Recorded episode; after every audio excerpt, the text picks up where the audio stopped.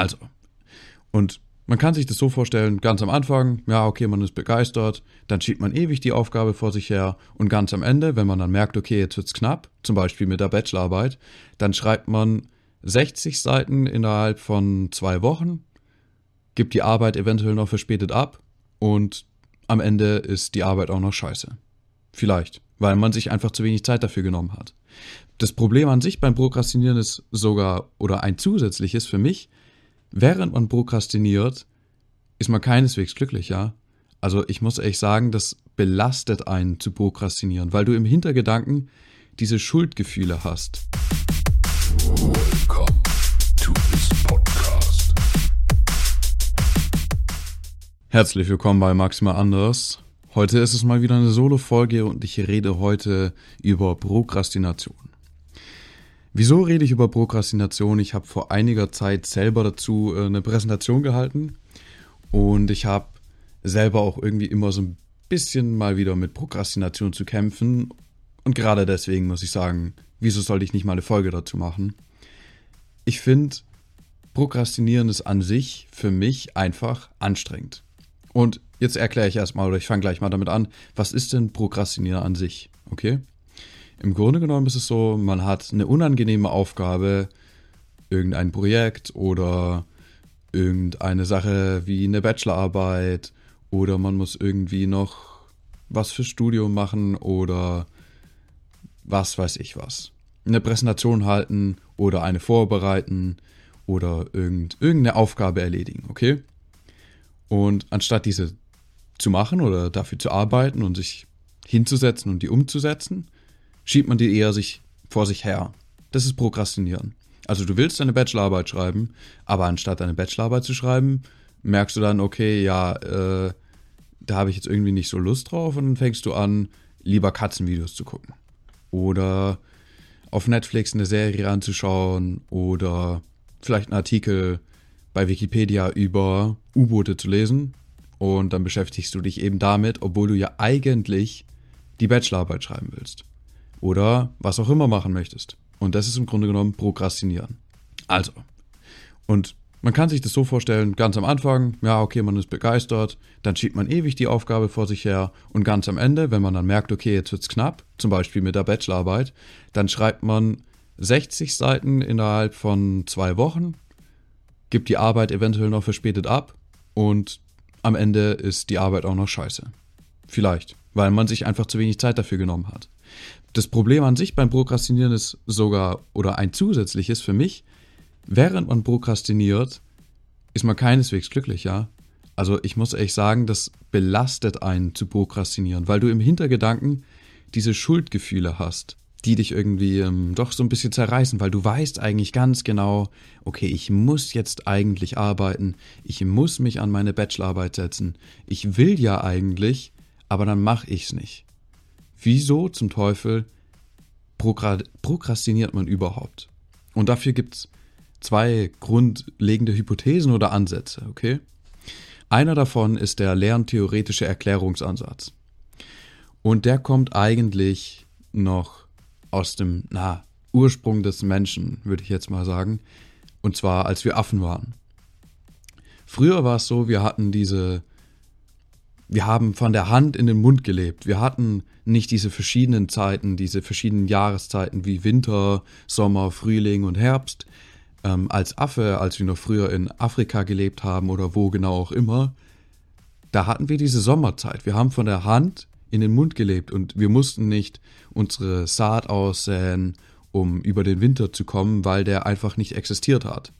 Wenn wir Hunger hatten, dann sind wir los und haben Früchte gesammelt oder Nüsse oder Wurzeln oder haben eben irgendein Tier gejagt. Natürlich, dafür gab's, man musste dafür viel machen. allerdings war diese, diese Belohnung doch irgendwie ähm, instant. Also es war diese Instant Gratification. Es war nichts Langfristiges, auf das wir hinarbeiten mussten, dass wir dann in fünf Monaten unser Essen haben. Oder in, in, in neun, wie auch immer, ja. Sowas gab es bei uns nicht. Und rein theoretisch gesehen ist es ein Erklärungssatz, wieso wir prokrastinieren. Wir haben, unser Gehirn funktioniert im Grunde genommen auch so. Das sieht man auch super gut bei Social Media, wieso Social Media an sich so gut funktioniert. Du hast irgendeine Kleinigkeit und du klickst sie an und du siehst dann ein witziges Video und dein Gehirn stößt Dopamin aus und du wirst belohnt. Und genau dasselbe passiert auch, wenn wir kurzerhand irgendwelche kleinen Sachen erledigen, wie dann zum Beispiel unser Zimmer aufräumen, obwohl wir eigentlich an der Bachelorarbeit schreiben sollten. Und wir kriegen eine Belohnung, weil wir dann unser Zimmer aufgeräumt haben und das Gehirn stößt Dopamin aus und denkt sich, ja, okay, oh, das habe ich so toll gemacht, das ist ja klasse, nice, perfekt. Und einerseits hast du aber gar nicht an diesem langen Ziel gearbeitet, du hast dich nicht an deine Bachelorarbeit gesetzt, aber aufgrund dieses Ansatzes werden wir belohnt. Also in, in der Natur gibt es sowas, die diese Prokrastination an sich nicht. Die Natur hat es alles durch ihre Instinkthierarchie geregelt. Und in der Natur haben wir eben instinktiv gehandelt. Das Ganze hat sich jetzt aber so ein bisschen geändert. Mittlerweile muss man eben auf langfristige Aufgaben hinarbeiten. Es ist halt mittlerweile ein bisschen anders.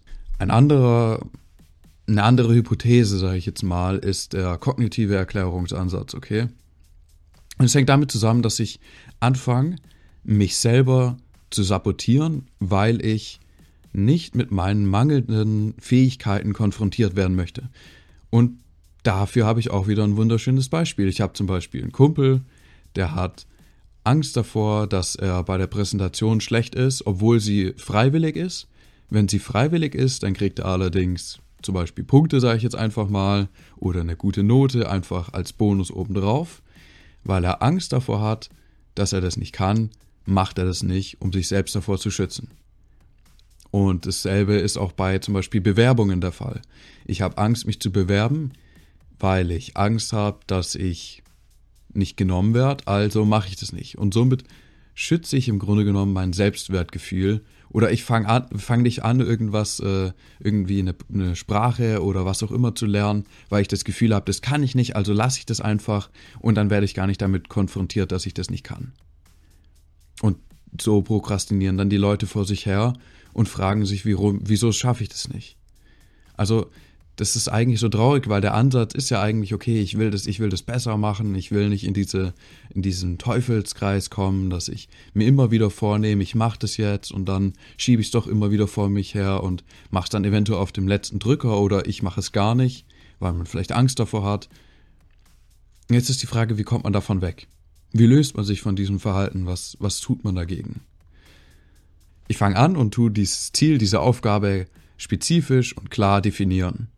Und dann sage ich, okay, ich will in drei oder vier Monaten mein, nee, ich will in vier Monaten meinen Bachelor fertig haben. Also, ich habe das klar und spezifisch definiert. Dann fange ich an, dieses Ziel in messbare kleine Unterteile, in Unterziele zu definieren. Ich sage dann, im ersten Monat will ich meine Bücher gelesen haben und meine ähm, Ressourcen und meine ganzen meine ganzen Dokumente dazu äh, sortiert und durchgelesen haben und das alles aufbereitet haben. Im nächsten, im Monat darauf will ich dann 20 Seiten geschrieben haben, im Monat darauf will ich dann 40 Seiten geschrieben haben und im letzten Monat will ich alles korrigiert und überarbeitet haben.